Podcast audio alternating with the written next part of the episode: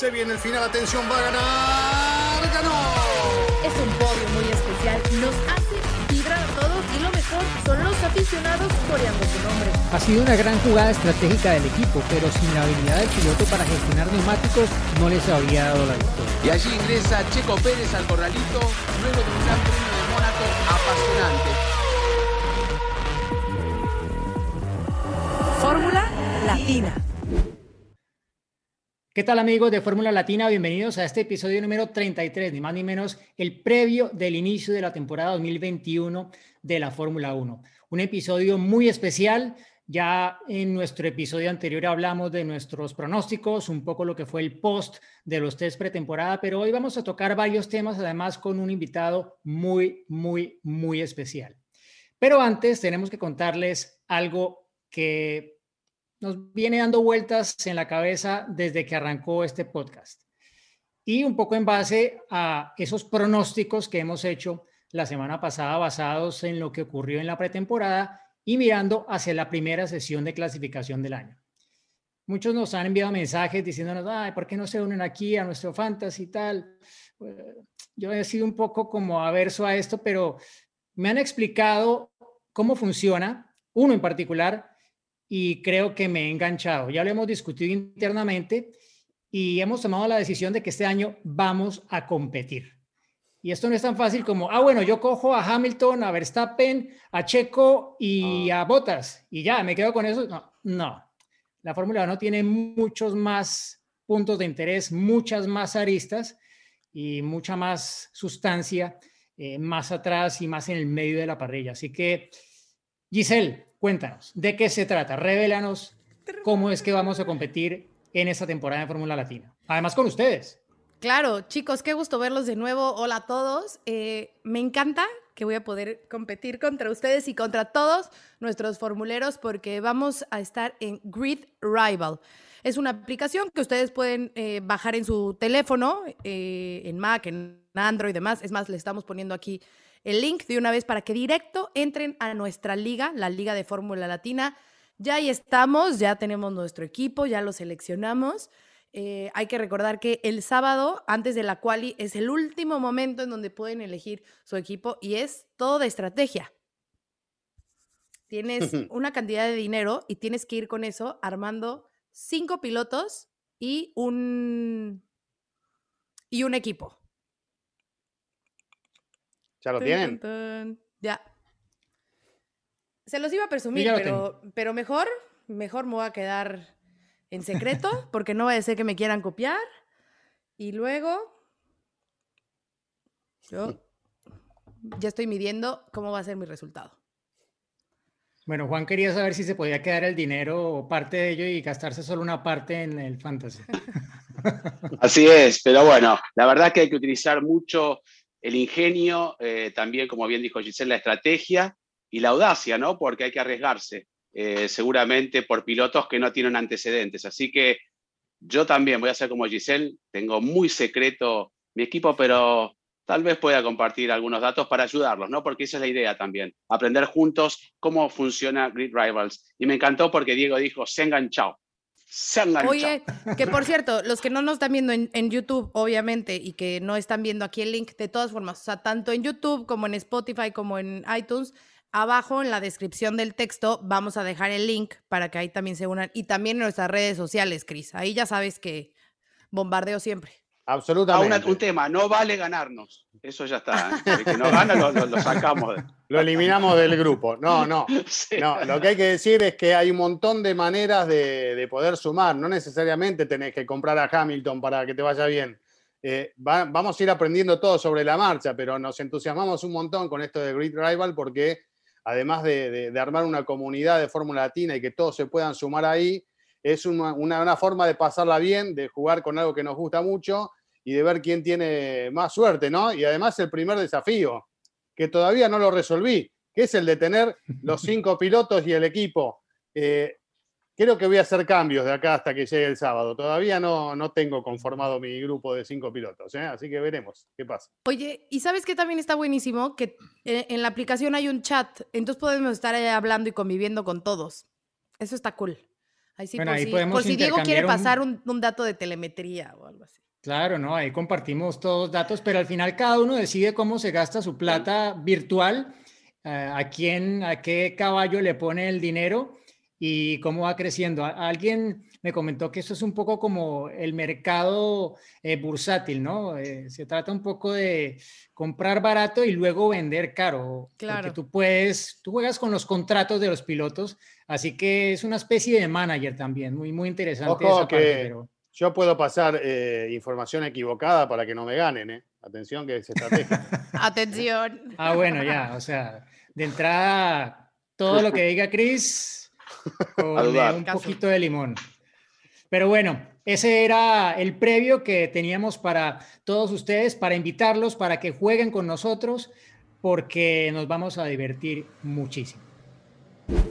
Pero bueno, sin más preámbulos, vamos a lo que vinimos, porque hoy, bueno, creo que no hace falta un motivo especial para hablar con Joe Ramírez, porque tenerlo a él enfrente es como tener ante tus ojos un libro abierto con la historia de la Fórmula 1, de muchas décadas, de la Fórmula 1 de la que nos enamoramos diferentes generaciones y que él ha vivido tan cerca como pocos. Yo, bienvenido, eh, un gusto que nos acompañes desde tu casa en Mijas, en España. Estamos un poco más cerca tú y yo. Los chicos están un poco, como tú lo decías, eh, al sur de la frontera, eh, pero es un gusto que nos acompañes el día de hoy. ¿Cómo estás? Muy bien, muchas gracias. Gracias por la introducción y siempre es un gusto poder hablar con amigos del deporte que a tanto nos, apasiona y nos uh, fascina tanto y, pues siempre recordar los buenos tiempos también se vive, especialmente en un año que ninguno de nosotros hemos vivido, pues vivimos de las memorias que tenemos.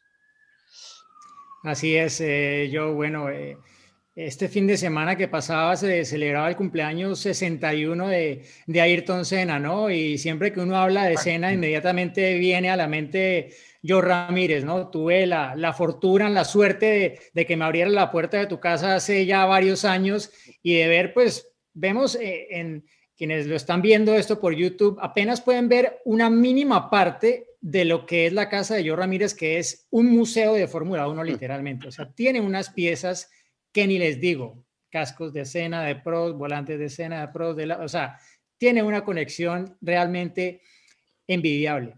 Pero te decía el tema de escena, eh, Joe, eh, porque obviamente es, es algo que le mueve la fibra a todos los seguidores de la Fórmula 1. Tú lo recuerdas cada, cada primero de mayo, obviamente, pero también en estas fechas de tu cumpleaños, que cómo acompaña un poco ese recuerdo de, de escena eh, tus días ahí en España. Bueno, um, como te diré, por muchos, uh, muchos semanas, meses, inclusive años después de su, de su muerte, pues era muy triste, pero ya después, pues... Uh, Así que todos los que, como dices, tuvimos la suerte de conocerlo y trabajar con él, pues eh, nos recordamos más de lo que hizo, de la memoria que nos dejó, lo que dejó a la Fórmula 1. Él eh, puso la Fórmula 1 un grado más alto que, el resto de los pilotos y eso es lo que, pues, lo que celebramos, ¿no? la herencia que nos dejó.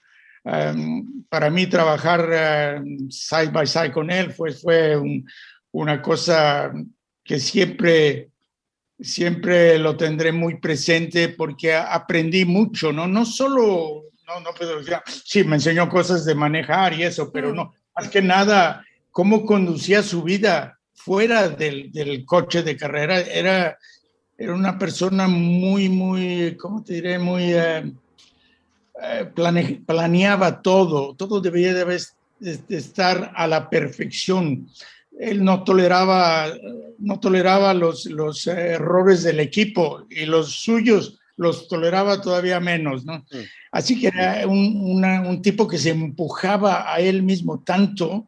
Yo nunca he visto a alguien que se dedique tanto a la profesión que tiene de una manera que, pues, era no sé, te, daba hasta miedo, digo, de, ver cómo se aplicaba su profesión. Yo siempre dije que él hubiera sido muy exitoso en cualquier ramo de la vida que, que hubiera querido ser, arquitecto, doctor, ingeniero, politician, lo que sea, él hubiera triunfado por la manera como se aplicaba a su profesión. Y, y, eso, todos los que, los que trabajamos con él, pues lo aprendimos. Era, a mí me gustaba mucho cuando discutíamos y él discutía con Ron, pues él tenía más argumentos que Ron y, y, Ron Dennis, como todos lo conocemos, era, era muy difícil de, de, ¿cómo te de negociar con él, pero Ayrton tenía su manera y, y, casi siempre se la ganaba, ¿no? Sí, fueron, fueron años uh, muy bonitos que los gocé mucho. Joe, ¿cómo estás? Bienvenido a Fórmula Latina. Me da muchísimo gusto que estés con nosotros. Y yo me voy a regresar un poquito en el tiempo para que nos cuentes cómo llegaste a, Fórmula 1, ¿no? Eh, tu amistad con los hermanos Rodríguez, sé que es lo que te, que te, fue llevando, pero si nos pudieras contar a grandes rasgos cómo fue que, que te incursionaste en este maravilloso mundo. Bueno, no sé cuánto tiempo tengamos, pero así haciéndolo rápido, yo, pues eh, yo como buen aficionado al automovilismo, yo fui una de esas personas afortunadas que ya cuando nací ya sabía lo que quería yo hacer.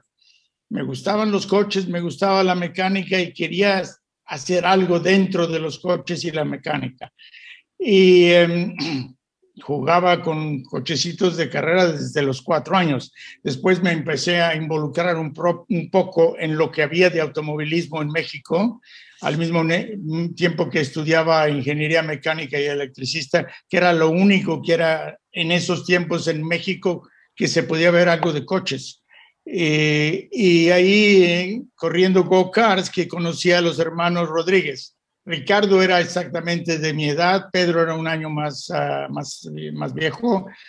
Eh, y con Ricardo, eh, Ricardo era un poco más eh, de mi mismo estilo, mi mismo carácter. Eh, Pedro era muy introvertido, con Pedro era difícil hacer una amistad, pero Ricardo era mucho más abierto como carácter, así que con Ricardo me llevaba muy bien. me ayudó mucho en los go-karts, me dijo cómo hacerlo mejor, me enseñó cómo manejar en el agua, etcétera. Y cuando él iba a Europa, cuando finalmente tuvo su contrato con, para correr Fórmula 1 con Ferrari, le digo, mira, tú vas a Italia y yo te alcanzo ahí. La primera carrera que él hacía en Italia era la Targa Florio, no de Fórmula 1 Coches Sport. Yo te alcanzo en la Targa Florio y este, tú me presentas con la gente de Ferrari y ya después eh, it's up to me cómo, cómo me desempeño con eso, ¿no? Y este, yo me, me, un amigo mío que su papá era muy influente en el gobierno, me regaló un boleto a Nueva York.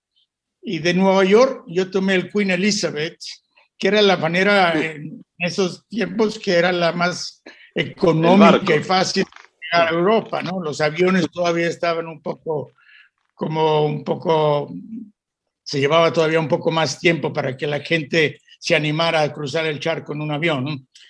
Pero para mí fue una experiencia increíble. Seis días en el Queen Elizabeth, ah, me divertí como enano. Y este, así llegué yo a, Inglaterra y después me fui de Aventón de Inglaterra a, a Sicilia, a la Targa Florio. Y en el camino me ya, bueno, en Italia conocí a muchas gentes que iban a la Targa Floria a correr en diferentes categorías, así que me hice amigo de varias gentes.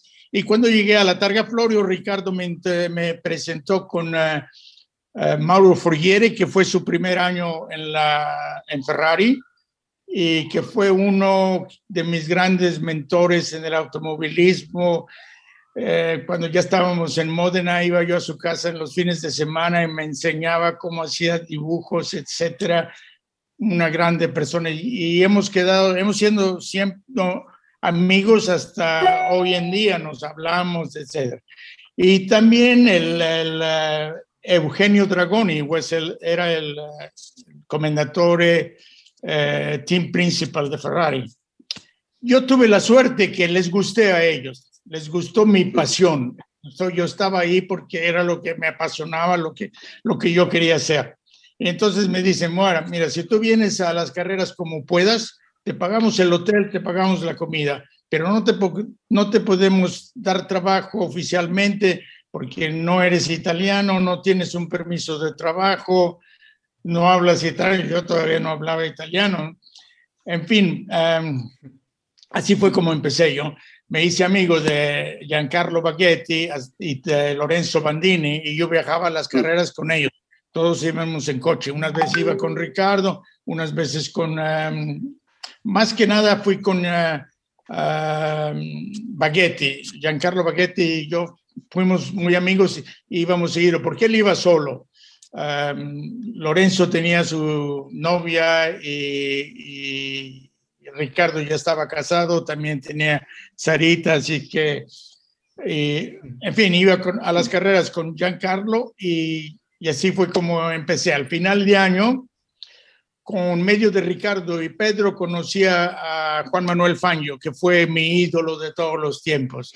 Y Fangio era una persona, no tienes idea, tan fina, tan educada, tan eh, y tan latina, ¿no? Tenía un corazón muy grande y él me ayudó mucho. Dice, mira, yo te presento con las gentes de Maserati y ahí puedes tal vez tener un trabajo. Maserati no corría en Fórmula 1, pero corría en coches Sport me presentó con el ingeniero Alfieri de Maserati y él me dice, mira, te damos una carta que, que tú que tienes empleo aquí, que otro italiano no lo puede hacer, y tú tienes que ir con esa carta al home office en, eh, en Roma y tratar de, de tomar tu, um, ¿cómo se dice?, tu permiso de trabajo, ¿no?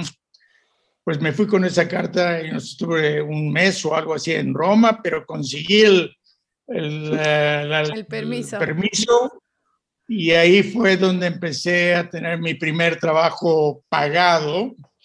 Eh, y así fue como empecé. Pero yo, como te digo, tuve la suerte. Una de las preguntas que nos hace a un chico después va a ser sobre esto. Yo tuve la suerte de que en mis tiempos la pasión te abría las puertas. Hoy en día... Ya no es así. es eh, eso más estudios. Joe. Dale, Juan. Dime, Juan. No, no, no, no, porque quiero, antes que nada, a todos nuestros seguidores, necesitan leer, además de, obviamente, escucharlo, el libro de Joe, segunda edición, es fascinante todo lo que cuenta. Una dedicatoria muy linda que me escribió Joe, la verdad que lo aprecio mucho porque es una gran persona, pero un poco lo que estaba diciendo, miren, ahí está, chiquitito ya ahí arriba un... ¿eh? Bueno, este libro tiene muchas fotos y todo lo que está diciendo Joe está aquí, muy bien editado, muy bien redactado, así que lo recomiendo. Simplemente para decir eso, y hay tanta historia acá adentro y lo tenemos justamente nosotros en el programa. Y si le seguimos diciendo, preguntando yo cómo siguió después de ese primer trabajo, que tenemos que hacer 15 horas de Fórmula Latina. Una temporada realmente es una, exactamente, es una historia tan rica, pero todos queremos saber, en resumidas cuentas, cómo aterrizás o cómo te contrata McLaren, ¿no? Que fue algo tan importante en tu carrera. Gracias, gracias por el empujo al libro. Vamos, es barato, está en oferta. ¿eh? Yo, yo sé que este no lo regalo, pero está en oferta. Tendrán que hacer otro tiro de otros 10 mil libros, no lo sé, gracias. Ah. Bueno, ya después de que, después trabajé un poco con coches Sport también, eh, como te diré, después de los coches Sport, yo creo que fue con eh, Ken Tyrrell cuando empecé ya en Fórmula 1 definitivamente en el año que Jackie Stewart fue campeón del mundo en el 71, 72, no me acuerdo. Y, y después de estar con, uh, con Tyrrell y Jack Stewart, uh, la Fórmula 1 era muy diferente en esos días. Los equipos eran pequeños, se conocían todos. Yo conocía muy bien a Emerson Fittipaldi y al Wilson, Wilson Fittipaldi. Cuando ellos empezaron a hacer su, uh, su Copersuca de Fórmula 1, me pidieron que yo era la persona adecuada para ser su team manager porque era latino, hablaba español, hablaba italiano, hablaba inglés y sería fácil hablar aprender el eh, portugués. Y tener, pues, ¿cómo te diré? El temperamento latino, entender a los latinos, a los brasileños. Y sí, pues eh, me invitaron a ser el team manager. Y para mí, pues claro, era algo muy era un step up en mi carrera, no ser team manager. Pero estaba muy contento con Tyrrell. No sabes, Ken Tyrrell fue la persona más maravillosa que ha habido en la Fórmula 1. Y trabajar para él fue de verdad una, etapa que me encantó en mi vida. En fin, um, Ken dice, mira, si te ofrecen, va a ser un, un step up en tu carrera, tienes que aceptarlo, tienes que irte, no, no importa gracias por eh, estar contento aquí, que, querer seguir con nosotros, pero mm. no te voy a, parar, ¿no? Y eh, en fact me dice, mira, cuando empiezas a venir a los meetings, puedes venir conmigo, nos sentamos juntos, yo te explico si hay algo que no entiendes o cuál sería la mejor solución, cómo quieres votar, etcétera. Así que fue fantástico para mí, Ken. Y después de cinco años con Fittipaldi, bueno, ya habrás leído la historia, es eh, un poco duro, difícil. Eh, perdí mi cabello, yo tenía mucho cabello, pues lo perdí ahí todo con Fittipaldi, pero en fin, eh, después de Fittipaldi estuve con diferentes equipos y Ron Dennis y yo, cuando yo estaba con la Shadow, él estaba, él tenía un equipo de Fórmula 2 y éramos muy amigos fuera de las carreras. No jugábamos squash y tenis, etcétera, cuando no corríamos los fines de semana. Y, este, y me dijo, ¿por qué no te vienes a trabajar conmigo? Yo he tenido demasiada, un año tuvo mucho patrocinio. Dice, podemos, tú podrías empezar otro equipo de Fórmula 2. Eh, yo dije, no, estoy, estoy contento siendo en la Fórmula 1. Sí, somos un equipo muy pequeño, pero soy el, mi jefe, yo lo hago todo, eh, todo depende de mí y es bonito estar así, yo estoy contento donde estoy. Entonces, eh, no acepté eso. Al año siguiente, que fue creo que fue en el 80, no sé, cuando Ron Dennis tomó la, la, la McLaren, en el 81 yo creo, sí, sí, en el 81 y entonces, a principios de 82, me volvió, me dice, ahora vente, ya estoy en Fórmula 1, puedes venir con nosotros. Y yo todavía estaba muy contento. Entonces yo estaba con Teodoro Racing, también igual, era mi, mi jefe, yo dictaba todo, como te diría, todo dependía de mí, estaba contento. Era contento de estar en una pequeña, un, un grande, eh, grande pescado en una pequeña lago, ¿no? Eh, y no lo acepté el trabajo. Al final, eh, después de ese año, pues si no tenías un motor turbo para seguir en la Fórmula 1, estabas perdido. Nosotros no teníamos un motor turbo ni, ¿cómo te diré?, ni la esperanza de tener uno, ¿no? Así es que eh, teníamos pensado cerrar la fábrica, ir a Indianápolis o hacer otras cosas.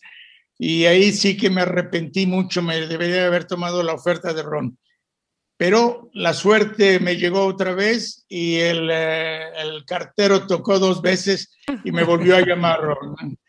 Y esta vez sí, yo estaba desesperado por el trabajo, pero le digo, no, pues Ron, no sé, yo todavía estoy muy contento, pero dentro de mí lo quería mucho el trabajo, ¿no? Entonces fui a la fábrica, tuve una entrevista con Ron y con John Barnard y empecé a trabajar el día de la fiesta de Navidad del, del 1983 con Ron. Y de ahí, pues, nuestra primera, mi primera misión que tuve en McLaren fue llevar, conducir la práctica, que fuimos de pruebas a, Brasil con Lauda y Prost. Y tuvimos una semana de pruebas en Brasil, donde solo hicimos 350 kilómetros. No tienes idea, cada vez que sacábamos el coche, problemas, problemas todo electrónica. Eh, una, un empiezo del, del, año para mí muy mal, pero en fin, regresamos a trabajar duro con la Bosch más que nada. Y regresamos a Brasil para la carrera, ganamos Brasil y ganamos 12 de 16 carreras ese año. Oh. Así que fue un año increíble, ¿no? Me acuerdo que hicimos una fiesta que Ron le sacó el dinero a los, de los pilotos para que pagara la fiesta para todo el equipo. Y fuimos todos a, a París, al Folies Berger, con todas nuestras esposas y no tienes idea qué fiesta. En fin, eh, eso fue, yo dije, pues, no sé, ganar 12 de 16 carreras, nadie en la vida lo vuelve a hacer. Y cuatro años más, más tarde, con McLaren, con eh, motor Honda, Senna y Prost, ganamos 15 de 16. Increíble, un sueño. Ese fue un- algo, claro, ahora los, eh, los récords se hacen para ser batidos y la Mercedes y Toto Wolff pues eh, ya nos han ganado en eso, pero en fin. Sí. Y hay Eh. más carreras también ahora, ¿no? Durante el año. Pero eh, yo antes de, Sí, entrar, sí, claro. antes de entrar en el terreno Cena Pros, porque seguramente queremos saber algunos detalles de eso, a mí me gustaría volver un poquito para atrás, Joe, y, y en realidad desarrollar un poco todo este tiempo tuyo en la Fórmula 1, porque has vivido, este es un deporte de riesgo, ¿no? Y, lamentablemente cuando vos entraste en la Fórmula 1, eh, la seguridad era totalmente diferente a lo que es ahora. Y en el camino han quedado varios. Eh, ¿Y cómo has vivido toda esa etapa de transición de la Fórmula 1, de ser un deporte donde si uno tenía un accidente fuerte era muy fácil perder la vida, a, eh, a la última etapa, más allá de que tuvimos el caso de Ayrton y demás, donde, digamos, la seguridad fue, fue avanzando mucho, ¿no? ¿Cómo, vivías vos todas esas situaciones de ir perdiendo amigos en el camino? Porque como contaste, la Fórmula 1 era distinta eh, era un grupo cerrado, éramos todos amigos. eh, evidentemente eso afectaba y mucho, ¿no? Sí, desde luego, yo creo que e- es extraño, yo creo que afectaba más de lo que afecta ahora, pero no sé, yo creo que ya todos sabíamos que el riesgo estaba ahí, que ellos sabían que cuando se entraban en un coche, estás abrechando los cinturones y a lo mejor ya no regresaban. Ah, para mí, perder a Ricardo Rodríguez fue lo más grande antes de Cena. Y, y la verdad, entonces sí que yo dije, mamá mía, porque estoy envuelto en esto, te, te haces amigo de alguien y un momento lo ves, al otro no. Y- y- pero después recapacitas y dices, sí, pues, pero esto es lo que a mí me gusta, es lo que yo quiero hacer. Ah, ellos saben el peligro que hace. Esto lo debemos de aceptar. La vida es así. Si, si escoges este camino, va a ser así. Pero sí, y después con el tiempo como que no te das cuenta que todo pasa, como que es el ritmo de la, de la vida. Ah, yo me acuerdo de un amigo que leyó mi libro y dice, no puedo creer cuántas gentes, en- cuando estás escribiendo el libro, pues sí, escribes lo que pasa y lo que se muere y los que se van, pero no te das cuenta hasta que uno te lo dice y wow, empiezas a ver, "Wow, sí, sí, muchísimos. Y yo también tuve la desgracia de que, de que dos pilotos se han matado en mi coche. Hay muchos que se han matado que trabajaban conmigo, como Helio de Ángeles, em, pero el primer piloto que se movió en, en un coche mío fue Robert McLean, un piloto canadiense, cuando yo estaba con la GT40, con los Ford. En las 12 horas de Severn se mató en el coche. Y eso, del coche no quedó nada, eh, fue después de un, de un pit stop, habíamos cambiado los frenos, habíamos puesto benzina todo, después de unas vueltas se, se estrelló, el coche se quemó, no quedó nada, fue horrible. Pero te queda siempre la presentación, no, "Ah, será algo malo en el coche, algo que falló, algo que rompió. Eso es lo peor. Después vino el otro piloto que se mató en mi coche, que fue François Severt. Y ese, pues, si ustedes eh, no conocieron, son muy jóvenes, pero François Severt era una de las personas más encantadoras del, del, del circo de la Fórmula 1. Tenía los ojos Y tan lindos también- como el de Giselle, ¿no? Eh, casi. Es que Joe, lo que tú no sabes es que Juan Aquí está en Fórmula 1 desde la época de Fangio. De hecho, ¿no te lo encontrabas ahí en, cuando empezaste? Éramos amigos, empezamos. eran amigos, ¿no? Claro, claro. no. Eh, en fin, eh, fueron ah, cosas, ah, cosas muy, muy tristes que pasan. Eh, yo me acuerdo que lo peor que tuve que hacer cuando, bueno, cuando François murió, me acuerdo que Ken Tyrrell nos mandó a ver, revisar el coche, se lo habían llevado a un garaje abajo en, en, en Watkins Glen. Lo fuimos a ver y, y el coche estaba hecho pedazos, pero entre el coche había pedazos de, de François. Y de verdad que bueno, estuve enfermo, devolví el estómago, estaba horrible. Y después tuve que ir a su habitación a recoger su, um, su portafolio, su suitcase, todo su, su ropa, etcétera, ah, para llevárselo a la familia. Eso. Duro. Es muy duro, muy, muy duro. En fin, después, de, después viene Ayrton Senna, el último.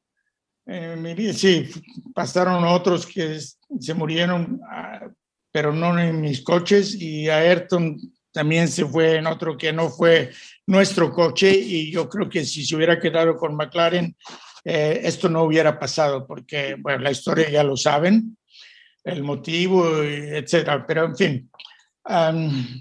es, duro. Ahora los coches son tan, tan em, seguros y más que los coches sean seguros, las pistas, las pistas tal vez son demasiado, demasiado seguras y eso no me gusta mucho. Yo también fui uno de los grandes, ¿cómo te diré? enemigos contra el halo. nunca me gustó el halo. Para mí no era la DNA del, de la Fórmula 1. Yo fue tan contrario con el halo como lo fue Nicky Lauda, Toto Wolf. Pero después de haber visto y, los accidentes que hubo antes que habían dicho que era el halo, que había, ese accidente que hubo en, en eh, Spa Francorchamps, que también habían dicho que Fernando Alonso se había librado por el halo. Ah, yo no estaba tan convencido, pero después de haber visto el de Roman, Romain en, um, en Avia, oh, wow, ese sí fue... Sí, después de eso, pues ya no puedes decir nada, pero para mí los coches con el halo ya, cuando no puedes ver al piloto el casco bien, no ves los brazos del piloto moviéndose, era lo bonito en el McLaren del 88, que era tan un poco al límite de la regulación, que Ayrton y Pro se sentaban y tú veías los brazos, el volante, cómo se movía, dónde ponían la cabeza en las curvas. Era, era más emocionante, no sé. Em, hemos perdido el, el, romanticismo que había en la Fórmula 1, pero hemos ganado la seguridad. Eh, Sí, hoy en día eh, es un, no sé, eh, yo soy, soy un poco, ¿cómo te diré? No quiero quitar completamente el peligro del automovilismo, especialmente de la Fórmula 1. Ninguno va a las carreras a ver un accidente, a ver que alguien pierda la vida. No, pero queremos ver que un piloto pueda mantener un coche a esas velocidades. Eh, no sé, es el... Eh, Se entiende el concepto. No puedes tutorear a un toro que no tenga cuernos, ¿no? Debe haber un poco de peligro. Hoy en día, las, a mí, por ejemplo, Monza. Si tú haces un error en Monza, pues no importa, te sales por la escapatoria, regresas, vuelves al circuito, nada, no pasó nada. Ya los pilotos no tienen, en mis tiempos, si tú vas a salirte en una curva, vas a chocarte contra un árbol, contra un guardrail, a lo mejor no te haces daño, pero seguramente pierdes tu práctica, pierdes el coche, a lo mejor no lo, no lo reparan en tiempo para la próxima práctica. Entonces piensas un poco, pero ahora ya no hay ese, ya no hay ese punishment para el driver. El único punishment para el driver son las reglas de la FIA, ¿no? Bueno, pero Me, estoy ya metiendo en otro argumento. Perdón. Y es un poco yo también, por lo cual tal vez, no sé, por lo menos en mi caso, me gustan tanto o me despiertan un sentimiento muy particular las 500 millas de Indianápolis, ¿no? Porque van permanentemente a tales velocidades que tú sabes que si hay un accidente, va a ser un accidente fuerte. O sea, tú realmente tienes la sensación de peligro en esa carrera, por lo menos en mi caso, más allá de que ahora corran con, ya no con el aro, sino con el, eh, la cubierta completa, con el aeroscreen, etcétera. Pero, pero sí, esa, esa carrera, por ejemplo, mantiene muchos elementos de la esencia del deporte a motor, ¿no? Que era, pues, es un deporte eh, peligroso. Pero cambiando un poco de, tema yo y, entrando en, en, el tema cena, que se nos quedaba un poco ahí en el, en el tintero, em, bueno, creo que momentos grandes de cena tú los viviste prácticamente todos en McLaren, ¿no? Estuviste a su lado en, en esa época dorada junto a Prost, luego cuando Prost fue a Ferrari y continuó ese eh, dominio de, de Ayrton consiguiendo su tricampeonato, luego los problemas ya cuando ya el McLaren no era el auto dominante y pasó a ser el Williams. Pero te quería preguntar, tú que estuviste tan cerca de él, ¿cuál fue el momento tal vez de mayor debilidad de Ayrton que tú allí desde cerca hayas visto, bueno, este, este al final es, es humano como todos y, tiene momentos duros? Pues yo creo que eh, eh, uno de los problemas que tenía Sena era la, em, su, su falta de paciencia. Cuando él alcanzaba un coche, lo pasaba, no importaba en dónde está. No tenía la paciencia de esperarse un poco y de ver cómo el piloto de enfrente iba a reaccionar.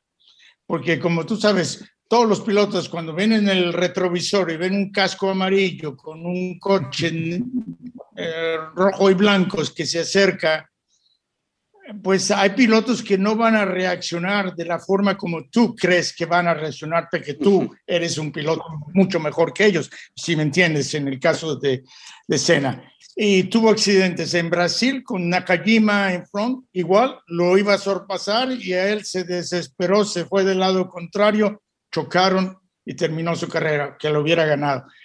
En, eh, en Monza, que fue la única carrera que no ganamos este año, la tenía ya ganada. Faltaban tres giros. Iba a pasar por la segunda o la tercera vez a Josh Lesser, que estaba, que estaba corriendo en el lugar de Mansell. Sí. Y, y, andaba muy lento, ¿no? Y antes de la chicana lo iba a pasar. Y no sé, la diferencia de velocidad era tan grande que no tenía que pasarlo antes de la chicana. Se acerca a la chicana, eh, lo ve en el eh, teléfono, en, perdón, en el retrovisor, eh, pierde, pierde el harto, se sale y le pega a Ayrton cuando se da un trompo en, la arena y regresa a la pista. Ayrton lo hubiera esperado, pásalo en la siguiente recta, faltaban tres, tres vueltas, algo así. Era su único, ah, no sé, error que tiene, pero no sabes, como decía antes, cuánto, cuántos él se, se no sé cómo decir la palabra, se punishment a, él mismo. Se castigaba a él mismo, sí. Sí, sí. Castigaba muy duro, ¿no? Se lo decía. Pero, pero, no, hubo, no hubo tal castigo en Suzuka cuando hubo el incidente este famoso con, con Prost en la, en la salida de la carrera, cuando ya no eran compañeros de equipo. Eh, tú que, que estuviste allí un poco, o sea, ¿qué decía Sena de lo que ocurrió allí? Porque, bueno, todos conocemos lo que dijo ante la prensa, pero, pero ¿qué dijo de puerta para adentro? Pues yo, yo creo que en McLaren ya sabíamos que iba a pasar algo si Prost andaba adelante en la salida, porque ya sabes que la cosa con Senna fue que el, la partenza, la, la, eh, la, pole position estaba en el lugar equivocado. exacto. Y de ahí eh, me acuerdo que Senna dice, pues que no se me atraviese Prost en la, en la primera curva, porque yo no sé lo que voy a hacer. Le voy. Ah, y ya, ya me imaginaba que ahí iba a pasar algo, ¿no?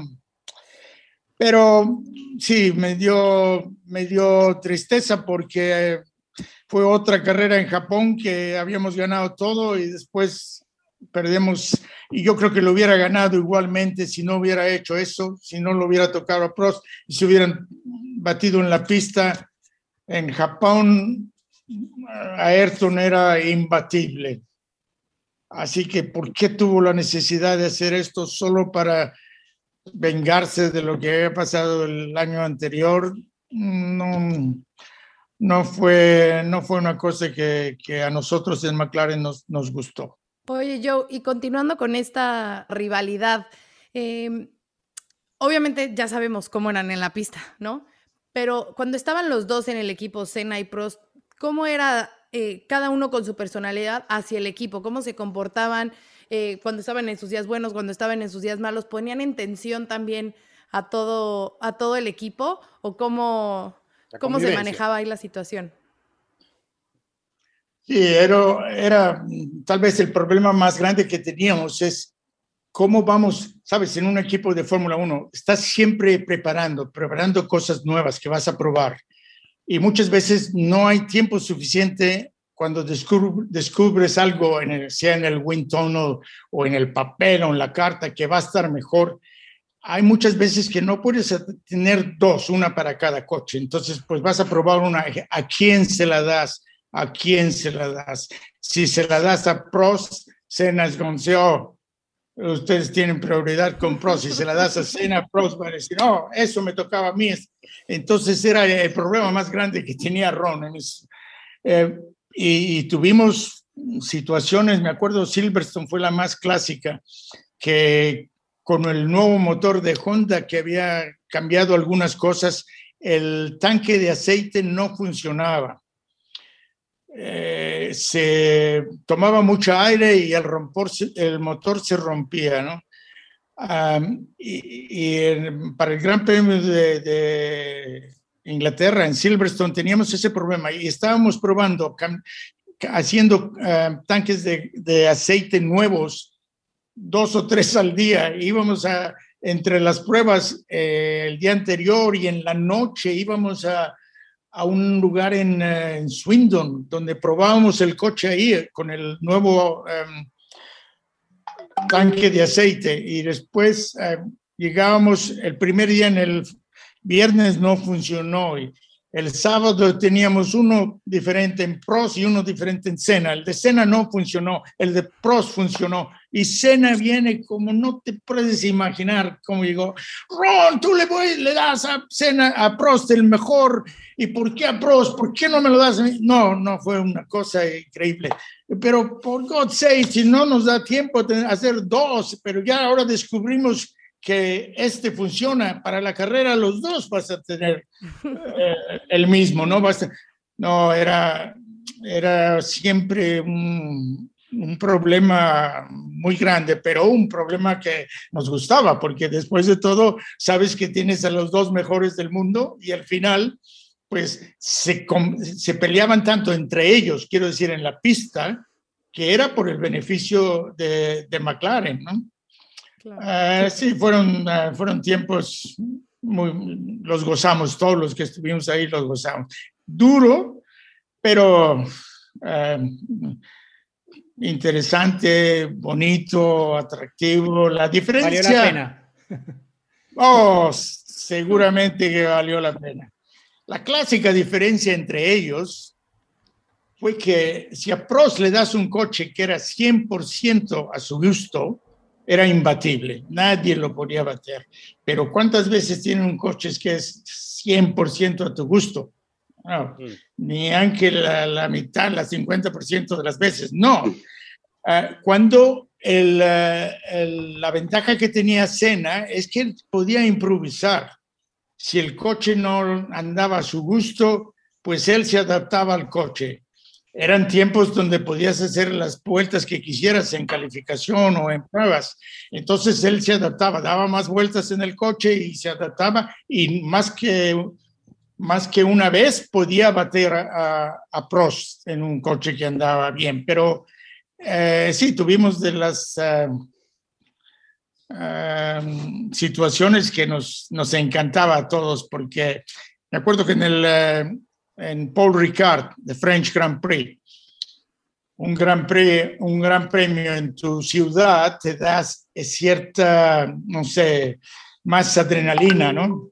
Los Prost, Paul Ricard en Francia, pues andaba un poco más rápido. Tenía un coche perfecto. Da una vuelta de calificación. Sabes, en esos tiempos teníamos cuatro ruedas, cuatro juegos de, de califica, de llantas de califica, muy, muy pegajosas. Una vuelta y se rompía, ¿no? Tenía cuatro. Y este, sale a la calificación, da la primera vuelta, una vuelta lanzada, lo pone en pole position, viene, se para, se sale de su coche, se empieza a quitar su overall y poner su t-shirt y jeans. Y dice, pues estás loco, ¿qué estás haciendo? Tenemos otros tres juegos de llantas. Y dice, pues si él, miren, a Ayrton, si él hace un mejor tiempo que este, se, lo, se merece la pole. Para mí fue perfecto, no puedo hacer otro, otra vuelta igual. Y se fue al team, al, ¿cómo te dije? Al, pit lane, Ah. al pit lane a ver eh, y Ayrton cada vez que lo veía trataba más fuerte, mientras más fuerte trataba, más despacio andaba y no lo pudo bater. Entonces, eso nos, nos gustó mucho. Llegó en Portugal y Senna hace lo mismo a Prost, ¿no? Así es que era una batalla entre ellos, que, que fue una lástima que solo duró un año y medio. Ya al final del segundo año se rompió todo, porque nos, nos la, los juegos que teníamos entre los dos equipos, dos equipos, al final fueron dos equipos, pero Claro. año y medio siempre, pero un equipo todo unido, junto, ¿no? Um, eh, en fin, cuando gente compara a los problemas que tuvieron uh, Hamilton y Alonso en McLaren años después, eso para mí era un juego de niños. Yo, yo ya no estaba en McLaren. Y tal vez Sí. fue la, la única vez que de verdad me, arre- me arrepentí, no, pero pues siento no haber estado en McLaren, porque yo creo que ya entonces Ron había perdido un poco la mano, no, no los pudo, como te diré, para mí, como te digo, era un juego de niños que Ron lo hubiera podido controlar, pero Ron ya estaba, no sé, un poco cansado, tenía muchos, tenía otros, muchos negocios que atender y ya no fue lo mismo para él. Y yo lo siento no haber estado ahí porque el problema fue que Alonso nunca se integró en el equipo. Y, no sé, y no era el idioma ni nada, era una falta de, no sé, de, de él involucrarse más con el equipo y el equipo de tenerlo más con ellos, ¿no? Ah, tú veías cuando yo iba a las pocas carreras que iba entonces, ah, Luis llegaba en la motorhome, hablaba con todos, se sentaba a comer con ellos, ah, a hacer juegos, etcétera. Y ah, Alonso venía y iba con su papá y su manager en la su esquina. eh, no sé, era un poco muy distante, no, no, Eh, no, no sé. Eh, cambiando de tema y volviendo un poquito o acercándonos más a la actualidad, ¿no? Porque la verdad que tenemos ganas de, de dialogar contigo por horas este, y nos encantaría, seguramente Tres días. lo vamos a repetir porque la verdad que da para charlar de un montón de cosas, pero eh, están pasando cosas muy importantes en estos días eh, que tienen que ver incluso con México, con, con Checo y, y una posibilidad muy importante en Red Bull eh, de, de poder estar más cerca de la punta de lo que ha sido su primera parte extensa en la Fórmula 1. Ahora, ¿cuál es tu mirada de a lo que se va a enfrentar Checo Pérez a partir de este momento, lidiando con una figura como Verstappen y en un equipo como Red Bull? ¿no? Mirándolo desde afuera y con tu experiencia, ¿qué es lo que hay que ver? Bueno, yo más que nada como mexicano no sabes, no te puedo decir lo contento que estoy de dónde ha llegado Checo y se lo merece porque se lo ha ganado. Pero se va a enfrentar con el que para mí es el hoy en día el único heredero de Ayrton Senna. Yo creo que es el, el, mejor piloto. Me gusta mucho porque es un hombre que, un chico que tiene un carácter que pierde la cabeza muchas veces en el coche y muchas veces fuera del coche, como era Ayrton Senna. Y, y me gusta ese carácter que tiene, ¿no? Y empuja siempre, pero también es, es bueno con... Eh, tiene las mismas, en carrera, tiene las mismas cualidades que tiene eh, Checo. Y Checo tiene una cualidad en carrera un poco mejor, que no se aloca tanto como, como Verstappen. Verstappen tiene que estar a la cabeza. Y va. No, Checo la mide más, la, mide más la carrera, la estudia más. La, eh, no sé cómo describirlo, pero um, de las cualidades que tiene Checo son más en carrera que en califica. Yo creo que en calificación uh, vamos a ver a, a, Max siempre adelante de, del Checo, pero en, en, carrera Checo va a estar ahí. Yo creo que Checo va a hacer menos errores que, que Verstappen y, y va a llevar el coche a la meta casi siempre. Así que entre los dos, yo creo que para eh, eh, el equipo Red Bull va a ser una copia fantástica. Hay muchas copias este año, muchas que, que, estamos muy interesados de ver cómo van a funcionar entre ellos, pero la de Red Bull yo creo que es, es de las mejores. Joe, justamente comentaste lo de Senna tratando de adelantar a un, a un rezagado y pasó lo mismo en Brasil, ¿no? Con Max Verstappen cuando quiso adelantar a Ocon. Lo podría haber pasado por donde quería, y eh, sin embargo, está bien, la maniobra, la culpa la tuvo con, pero tiene esas reacciones similares. Lo hemos visto el año pasado también. A veces apresurarse a pasar al propio Checo. Este, por eso quise hacer esa relación, porque lo comentaste sobre Ayrton. Simplemente para agregar y cortito, que hablábamos de México. Eres una de las figuras, ¿no? O uno de los embajadores del Gran Premio de México. Has representado México, has estado en el Gran Premio en las tres oportunidades que se ha realizado. ¿Cómo se siente un mexicano a tener el mejor Gran Premio eh, de la Fórmula 1, ¿no? Por cinco años consecutivos y seguramente lo será este próximo año, porque siempre te hemos visto bailando en el paddock, este, bailas muy bien, ¿eh? además, y comiendo toda la comida típica, pero es un gran orgullo, ¿no? Un orgullo increíble, no tienes idea qué tanto, qué tan bien y tan contento me siento cuando voy a México y veo a todas. Me recuerdo que en el primer Gran Premio de México estábamos hablando con un grupo de gentes y Bernie Eccleston estaba ahí.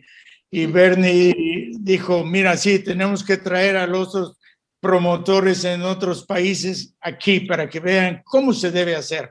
Y eso me llenó de orgullo, la verdad que sí. Igualmente cuando voy a otros grandes premios en Europa y que veo gentes que me dicen, oh, yo estuve en México, qué bonito gran premio, qué bien lo hacen todo. Wow, sí, sí, de verdad que mm, me siento mucho, muy, muy orgulloso. Gracias a Alejandro, a Carlos, a toda la gente, eh, Federico, toda la gente del, del, team que hace el Gran Premio de México. Y, y, y cada año hacen algo diferente. ¿no? Y, siempre digo, ¿y qué van a hacer este año? No, no, no te vamos a decir nada, lo vas a ver. Y bien, ah, fantástico, fantástico. No, gracias, eh, Juan, es un orgullo. Pero no solo es para México, es para todos. No, obvio, sí. Latinoamérica. Ok, tenemos todavía Gran Premio de Brasil y espero que siga por muchos años, pero eh, necesitamos México. más pilotos latinoamericanos. Oye, yo eh, rápidamente, bueno, felicitarte además porque tuviste hace no mucho tiempo la, la distinción con uno de los eh, cascos de oro, ¿no? Caschi de oro, que son los premios que otorga al final de cada año la revista Autosprint en Italia. Y bueno, ah, míralo, ahí, ahí lo está. tienes, ¿no? Cuéntanos un poquito lo que significa ese premio, por qué lo recibiste y bueno, eh, el sentimiento de, de, tener esa distinción de un medio internacional tantos años después de que te has retirado de la Fórmula 1, porque, bueno, te fuiste en 2001, ya hace 20 años. No, eh, exactamente. Esa fue mi primera reacción, wow, pero si ya no estoy en la Fórmula 1 desde hace 20 años y recibo esto, no, no sabes que, que cuando me hablaron me, me, perdía las palabras, de verdad, no podía, No, me encantó que, que, después de 20 años fuera de, de, la actividad, que te recuerden lo que has hecho por la Fórmula 1, lo que la Fórmula 1 significa para ti, fue, fue algo grandioso. Y uh, Jackie Stewart me habló, me dice, mira, me da mucho gusto que lo hayas recibido, porque normalmente estas cosas se las dan a un piloto, ¿no? te la den a ti, es fantástico, pues tiene más valor. Uh, sí, me gustó, me gustó que haya dicho eso. Y sí, gentes como el, este año la recibimos uh, Ricardo Patrese y yo. El año pasado fue uh, Mario Andretti, Luca Montezemolo. Son, uh. son, nombres muy distinguidos en la, en la Como tuyo, como tú. ni más ni menos. Sí, muchas felicidades. Oye, yo, mira, tenemos, tenemos eh, bueno, tiempo limitado y queremos aprovechar también para que eh, los seguidores de Fórmula Latina que han querido tener contacto contigo te hagan las preguntas que ellos tienen para ti, conocedores de toda tu experiencia en la Fórmula 1. Así que vamos con la primera pregunta para yo Ramírez.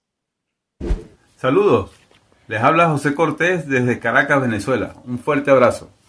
Saludos Giselle, Diego, Juan, Cris, un placer, son un gran equipo de expertos en la Fórmula 1. Joe Ramírez, tú como una leyenda de la Fórmula 1, quisiera preguntarte, ¿Cuál era la forma de trabajo o qué puedes destacar de la forma de trabajo de Ayrton Senna? ¿Cómo eran las indicaciones para preparar el auto que estuviera en las óptimas preparación?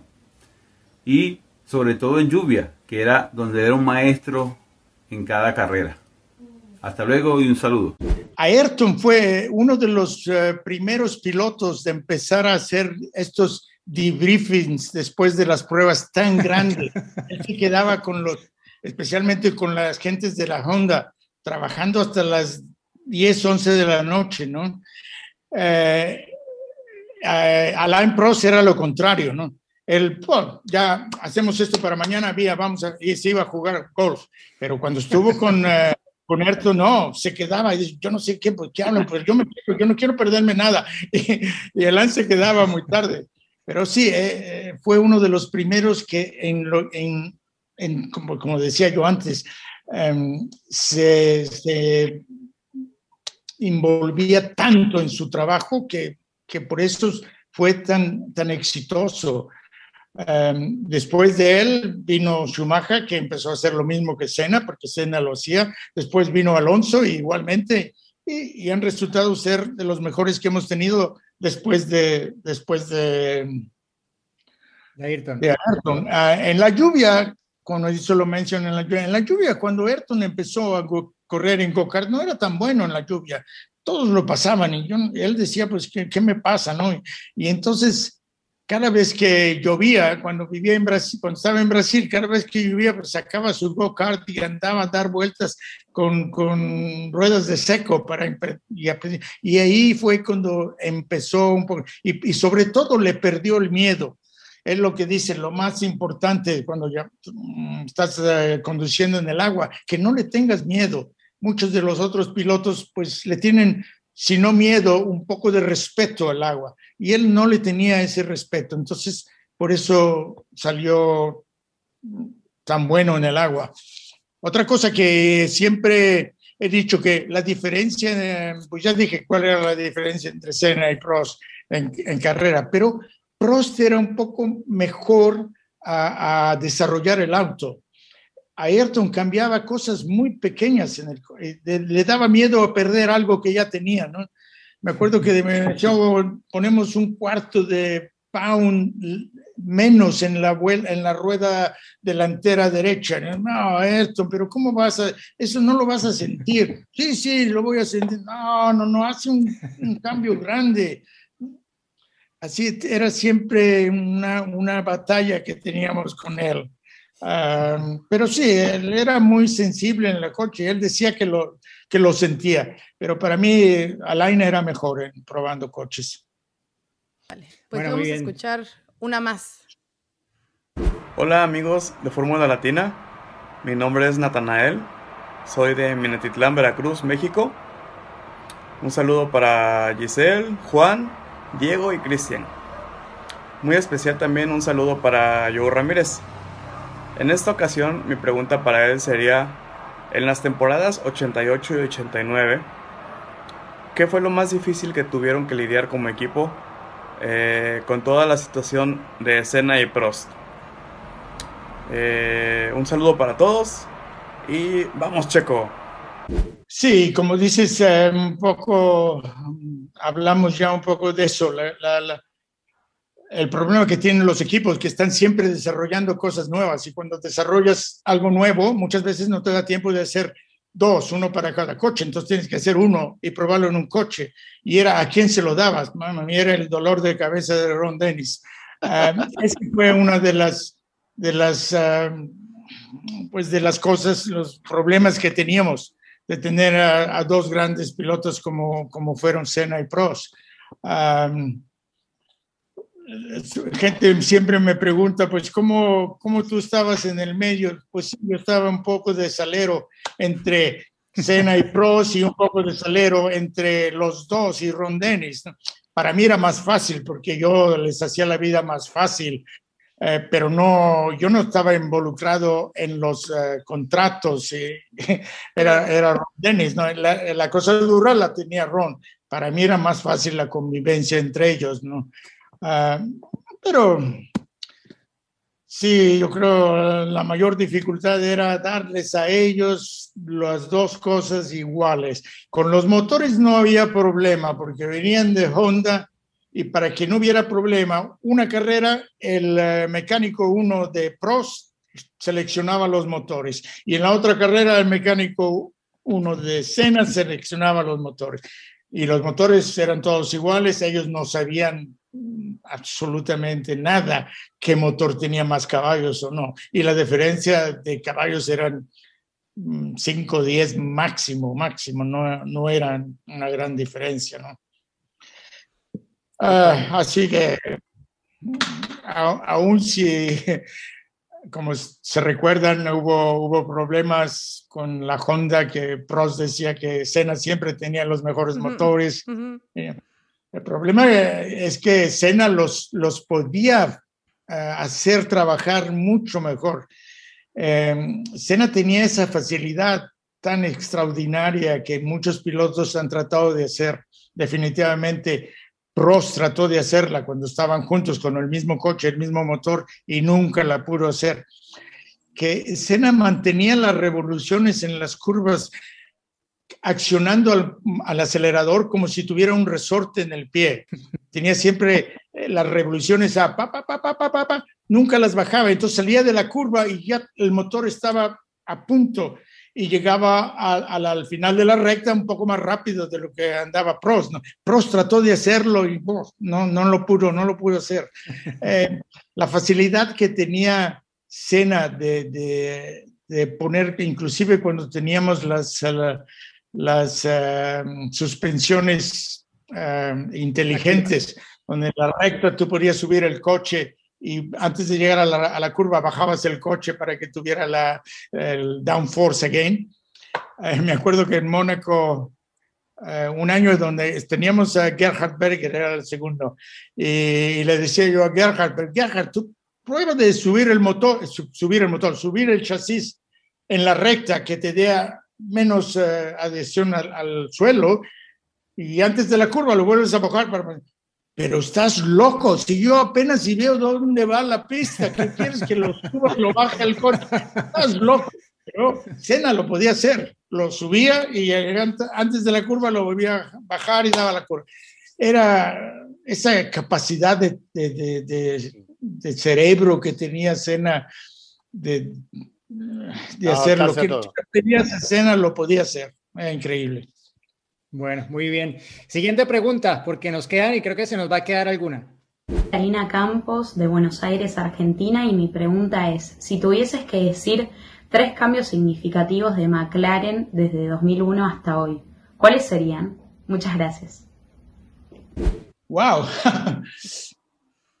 no, es que, no es que esté tan envuelto en McLaren. Y bueno, primero me salí yo, después se salió, salió Ron Dennis, pero ya muchos años después.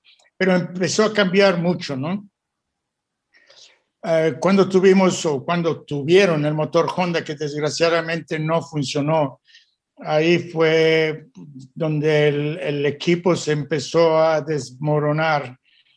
Em, después los problemas que, tuvo Ron Dennis eh, con el resto de los accionistas, como Mansour Ojay. Eh, finalmente Ron Dennis tuvo que salir desgraciadamente por la puerta de atrás y cuando salió Ron Dennis, pues la mayoría, bueno, la mayoría de todas las gentes que eran gentes de Ron tuvieron que salir o lo sacaron. Entonces, eh, esa época la McLaren perdió mucho porque había muchas gentes muy buenas, muy, eh, como trabajadoras de, de mucha sabiduría y conocimientos que tuvieron que salir. Ah, entonces, ahora ya tenemos un McLaren completamente nuevo de lo que era antes. Yo no hay pocas gentes ya ahora en McLaren que de los que en mis tiempos. Así que no tengo tan mucha, dos o tres todavía me sigo hablando, pero no tengo tantos conocimientos. Pero sí, ha cambiado mucho. Yo creo que fue un error salirse de Honda uh, debieran aspectado un poquito que ahora el motor es el mejor, o dicen que es el mejor. Uh, seguramente uno de los mejores. Pero ya las relaciones se habían roto. Sí. Exacto. Bueno, una pregunta más para yo. Hola, soy Manuel de Guadalajara, México, y esta es mi pregunta. ¿Qué camino le sugeriría tomar a un ingeniero mexicano para llegar a la Fórmula 1? ya sea que esté en la universidad estudiando o en algún otro punto de su carrera. Gracias, soy su fan. Wow, bueno, como decíamos antes, ah, yo tuve la suerte de cuando yo llegué al automovilismo, Europa, tuve la suerte que la pasión me abrió las puertas. Hoy en día la pasión no te abre ninguna puerta, tienes que tener estudios, llegas a presentarte con tus diplomas y lo que has hecho, etcétera, etcétera. Además, hoy la Fórmula 1 es mucho, mucho, muy técnica. Entonces, tienes que tener conocimientos técnicos. En mis tiempos no era técnica, lo, que era de técnica lo aprendías ah, como al, trabajo, ¿me entiendes? hoy en día me da, la verdad, mucha pena. Hay tantas gentes que me escriben, ¿cómo puedo llegar a la Fórmula 1? Eh, pues yo les digo, tienes que estudiar, darte una carrera, después venir a Europa y tocar las puertas de los Fórmula 3, Fórmula 4. No puedes llegar a la Fórmula 1 ya de, de, de un completamente. Es, es imposible. Yo, cuando yo salí de, de, la McLaren en el 2001, no tienes idea, teníamos unas más de 500 cartas al mes o a la semana de gente que quería tener un trabajo y que quería empezar en la Fórmula 1. es un, es una, pues un, un trabajo apasionante, es un deporte de pasión, de afición, y lo sé que hay muchos, muchos eh, gente en el mundo que les gustaría tener eso. Y fue una de las razones también por la que escribí el libro, pero dice, tú no puedes irte a, me decía Murray Walker, que se acaba de morir, desgraciadamente, desgraciadamente, me decía siempre, yo no puedes irte a, tu tumba con todo lo que tienes en tu cabeza, lo tienes que dejar, lo tienes que... Hay tantos chicos que quieren hacer lo que tú hiciste, les tienes que enseñar cómo, tienes que hacer un libro. Y sí, eh, lo he hecho como has visto mi libro, no es un libro técnico, es un libro solo de la historia, de lo que me pasó a mí, de las vivencias que estuve con eh, diversos pilotos, eh, equipos, etc. Em, no sabes, me da veramente pena que no puedo recomendarles algo en específico que vaya a ser, vaya a ser. Pero lo único que puedo decir es que cuando tú tienes un sueño, tienes un ideal, tienes que luchar día y noche por conseguirlo y al final de cuentas lo conseguirás. Fino la fine, como dicen en, en, Italia.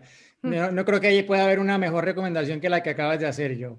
Pero bueno, tenemos una, una última pregunta. Eh, esta va para uno de nosotros, así que la escuchamos. Hola Fórmula Latina, soy Felipe desde Bogotá, Colombia. Soy fiel seguidor de ustedes desde hace muchos años y de Fórmula Latina desde que inició.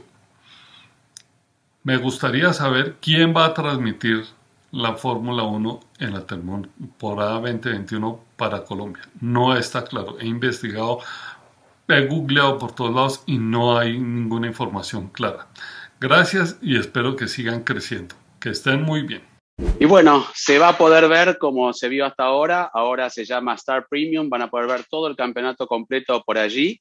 Y también depende de la ubicación geográfica, se verán a través de ESPN o en algunos casos por Fox Sports, así que sobre todo en México. Así que hay que estar atentos cuando se den a conocer eh, cuáles carreras irán por un canal u otro, pero por Star Premium irán todos los grandes premios de la temporada. Así que bueno, espero que esto haya contestado tu pregunta, como también la aplicación de la Fórmula One, la Fórmula One TV. Así que a no perderse este campeonato que va a ser apasionante, como este programa de Fórmula Latina con Joe Ramírez. Tengo una sola, y no quiero, simplemente quiero que me conteste Joe.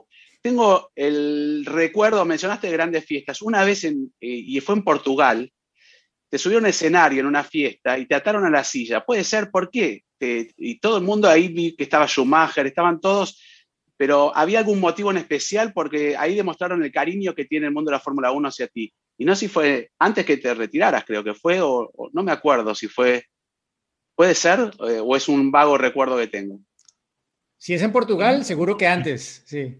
Sí, no, fue antes, fue antes, pero no sé por qué, el motivo por qué este, te ataron a la silla, creo que hasta en paños menores. No lo tengo que contar, ¿no? Pero... no, eh, sí, tuve mucha, tuve mucha suerte. Em, era, la, era una fiesta en eh, nosotros, Marlboro, hacía una fiesta al final de año. Claro, ah, sí, sí, esa, exactamente. Fue en Estoril. No era la última, todavía fuimos a, Japón y Australia, pero fue la última en, en, Europa. Y hay mucha gente que, como sabes, no viajan a las otras carreras. Entonces, no, no, la hacemos aquí en Portugal. Había un nightclub que se llamaba Coconut a lo mejor lo recuerdas. Ahí está, sí, sí, estaba ahí, sí, sí. Suerte que no había celulares en esa época, ¿no? Sí. Este, no, dejaban sacar fotos. no, estaba, me acuerdo también de una, de una, eh, te digo ahorita porque mencionaste a Schumacher. Schumacher estaba ahí, me acuerdo que había mucha gente ahí de la Fórmula 1, ¿no? Pero la fiesta era de McLaren. Y la fiesta de, de, McLaren, de McLaren Marlboro, ¿no? La fiesta empezaba a las 11. A las 11 cerraban la discoteca y la gente suponía que se salía y empezaba nuestra fiesta. En fin, Michael Schumacher estaba ahí. Y al final, ya eran las 3, 4 de la mañana, y Michael viene y me dice, yo, ¿me puedes prestar para pagar mi cuenta? Yo creo que perdí mi, mi, eh, wallet o alguien se la di. Yo no, no un centavo y, no me dejan salir sin hasta que pague mi... Eh, era un sistema que te, tenías un papelito cuando entras, pagabas todo y no podías salir si no tenías el papelito que decías que habías pagado. Oh, sí, no tengas cuidado. Le digo, ¿cuánto era? Yo no me Era muy poco porque, sabes, a los pilotos todo el mundo les, les paga las bebidas, ¿no? Claro. Le pagué, eran como, no sé, 30 pounds máximo, no sé le pagué, me, dice, te lo pago, apenas llegamos a, en Japón, en Japón, te sí, sí, no te preocupes. Y en Japón apenas me vio bien y me da las 20 y le digo, no, no, no, no las recibo. Este es tu primer pagamento cuando vas a, conducir por McLaren. muy buena anécdota. En, esa, en esa fiesta, el uh, Marlboro querían atar a Ron Dennis, quitarle toda su ropa, Qué él era el, desgraciadamente Ron y Manso, estaba con Manso Roger, se fueron antes de la ya no estaba Ron, entonces me tomaron a ti. como second best. y, y, llegaron estas, yo no sabía qué iban a hacer, pero eran tres chicas ahí, pero no sabes qué chicas, wow, es, es mi my lucky day, ¿no? y me empiezan a quitar todo. Me dejaron en mis uh, San Michael's underwear. Ah, y, te, y me, me, pusieron, me empezaron a poner uh, cera, wax, ¿cómo se dice? Cera, sí, me acuerdo, cera, como si fuera una vela con cera. Pero de veras te dolía, ¿no? Y yo gritando. ellos, no sabes. Ya, y, era una y, silla, me acuerdo. Pero pues ya tenía yo muchas uh, bebidas, entonces pasamos. no la suerte que tuve que después nunca, nunca vi una fotografía. Yo no, no sé. porque no se podía sacar. Yo me acuerdo, estaba mirando en, en el escenario y alguien, un fotógrafo de la Fórmula 1 quiso sacar una foto y vino alguien y se la sacó, estaba prohibido. Por eso digo, si hubiera estado en los celulares, ah. estarían por todas las redes ahora la foto de Joe ah. ahí. Pero bueno, era porque me quería sacar la, me quería sacar la duda, me quería sacar la duda. Gracias por contestar. Bueno, está, está bien, podría ser la anécdota de, de esta entrevista, pero creo que yo, porque le advertimos que tenía que eh, preparar alguna anécdota para contarnos. Creo que Juan aquí se nos adelantó un poco, pero... Eh, Otra más. Creo que, Sí, sí, hay, tiene que bueno, es que esto ha sido Una solo más anécdotas, básicamente, pero, sí. pero yo, yo le había pedido que pensar en alguna para contarnos específicamente, tal vez le había mencionado el año 93, eh, eh, a propósito de, de- de lo difícil que fue que saliera la renovación de Hamilton con Mercedes, ¿no? Y algo parecido que tuvo un antecedente en ese 93 con Senna y McLaren, que al final, bueno, creo que se conocen muy bien los datos, lo que cobraba Ayrton por carrera y cómo todo fue a último minuto, pero seguramente nadie vivió eso tan de cerca como tú, Joe. Sí, me acuerdo, eh, pues, el último año cuando teníamos el motor Ford, porque la Honda nos dejó, nos dejó, como te diré, en la calle, eh, tanto que no lo creíamos, y no lo creíamos que, se iban a, que iban a dejar la Fórmula 1 con el suceso que teníamos. Y, y, Mira, y la Ron- historia se repite. ¿Mm? Y la historia se repite, se vuelven a ir. Exacto. Eh, y Ron esperó hasta el último momento y al final trató de tener el motor Renault, pero había mucha complicación porque nosotros teníamos Shell y ellos tenían eh, eh, Elf, la benzina, así que no, no se pudo hacer eso.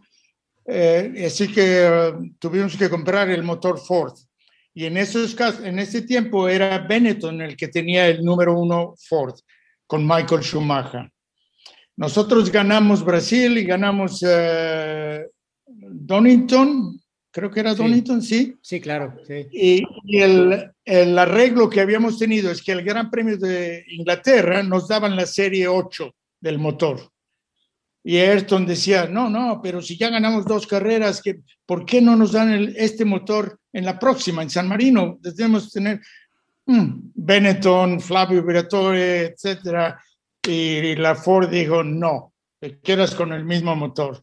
Wow, Ayrton dice, yo no vengo, yo no corro, si fue. Entonces imagínate, Ron Dennis, eh, eh, eh, Sam, Ekron well, estaban robando bancos entre semana para alcanzar tener el dinero para pagarle. Le pagábamos un millón de dólares por carrera, algo increíble, ¿no?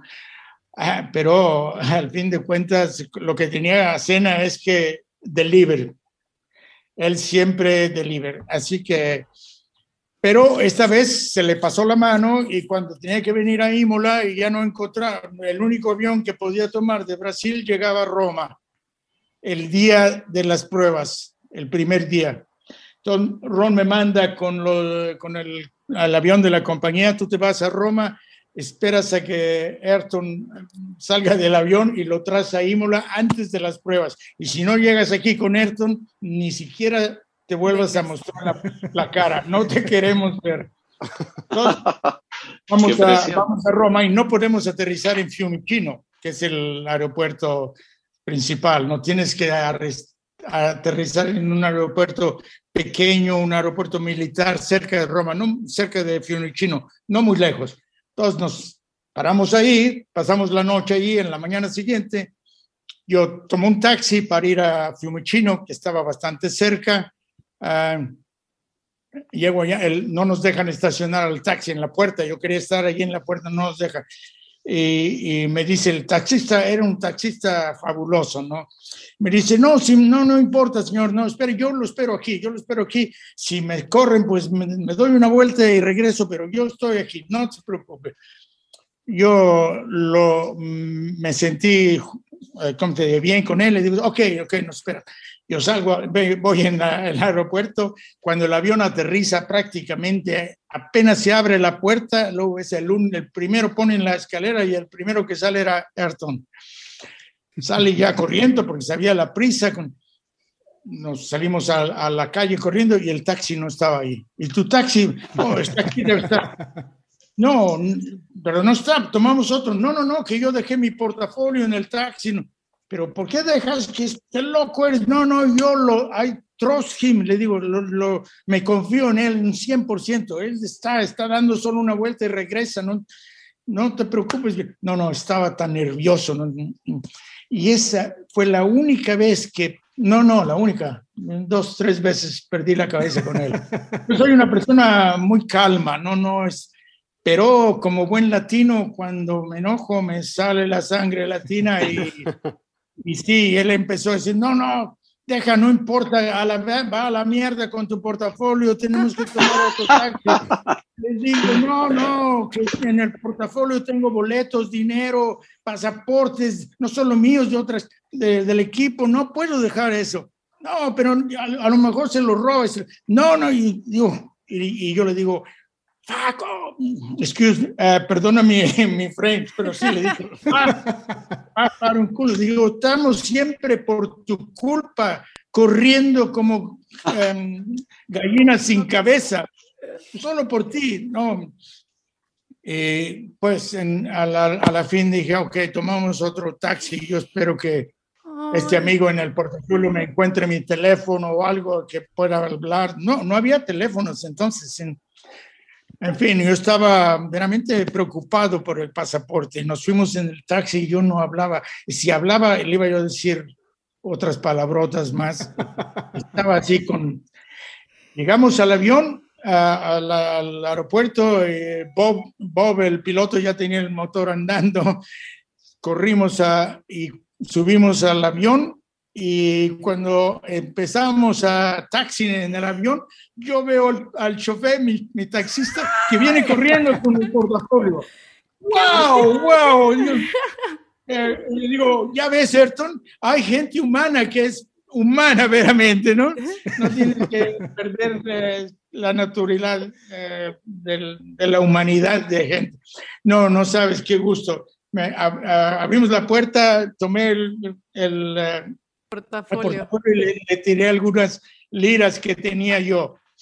Uh, e inclusive Ayrton hizo un gran eh, ¿cómo te diré? sonrisa y dice, ah. perdona, me pidió perdón. A Ayrton que pide perdón. ¿eh? No era fácil. Vaya Eh, privilegio. Wow. Y Qué yo buena dije, "Oh, historia. por eso le voy a robar una botella de champaña, Ron, aquí de su avión, porque ahora vale la pena tomar una botella. Claro, para relajar un poco. Qué buena, qué buena anécdota, de verdad, yo que, que bueno, esa y todas las que nos has contado nos, nos han hecho pasar este tiempo volando, tanto que bueno, como siempre nos hemos pasado el tiempo que teníamos destinado para esto eh, y bueno, contigo yo nunca va a ser suficiente el tiempo. Queremos agradecerte en nombre de Fórmula Latina por, por este rato que nos has dedicado y bueno, esperamos reencontrarnos más adelante, ¿no? Porque esta es tu casa y cuando quieras, bueno, tienes aquí el micrófono abierto para compartir con todos nosotros. Muchas gracias, Joe. Muchas gracias, muy divertido, me gustó, gracias. Gracias, Gracias, Joe. ¿eh? Joe. Gracias por acompañarnos. Solo brevemente Gracias para decir, porque quedé pendiente de contestarles a todos. pronto, eh, Perdón, yo. Solamente para decirles, bueno, nos han preguntado ¿qué, qué opinamos de Drive to Survive. Bueno, esto también podría ser otro episodio con Joe, a ver si lo ha visto o no.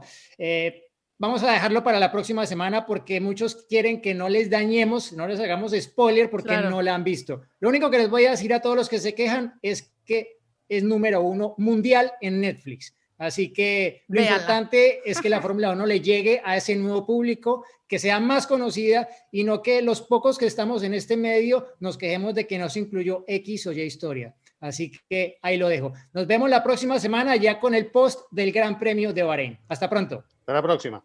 Bye. Se viene el final, atención, va a ganar, ganó. Es un podio muy especial, nos aficionados coreando su nombre. Ha sido una gran jugada estratégica del equipo, pero sin la habilidad del piloto para gestionar neumáticos no les habría dado la victoria. Y allí ingresa Checo Pérez al corralito luego de un gran premio de Mónaco apasionante. Fórmula Latina. Política y otros datos. Segunda temporada. Desaceleración del crecimiento. Tripular la nave del INE. Proceso electoral 2024. Política y otros datos. Escucha un episodio nuevo cada jueves en tu plataforma de podcast preferida. Un podcast de expansión. With the Lucky Land slots, you can get lucky just about anywhere. This is your captain speaking. Uh, we've got clear runway and the weather's fine, but we're just going to circle up here a while and uh, get lucky. No, no, nothing like that. It's just these cash prizes add up quick. So I suggest you sit back, keep your tray table upright, and start getting lucky. Play for free at LuckyLandSlots.com. Are you feeling lucky? No purchase necessary. Void where prohibited by law. 18 plus terms and conditions apply. See website for details.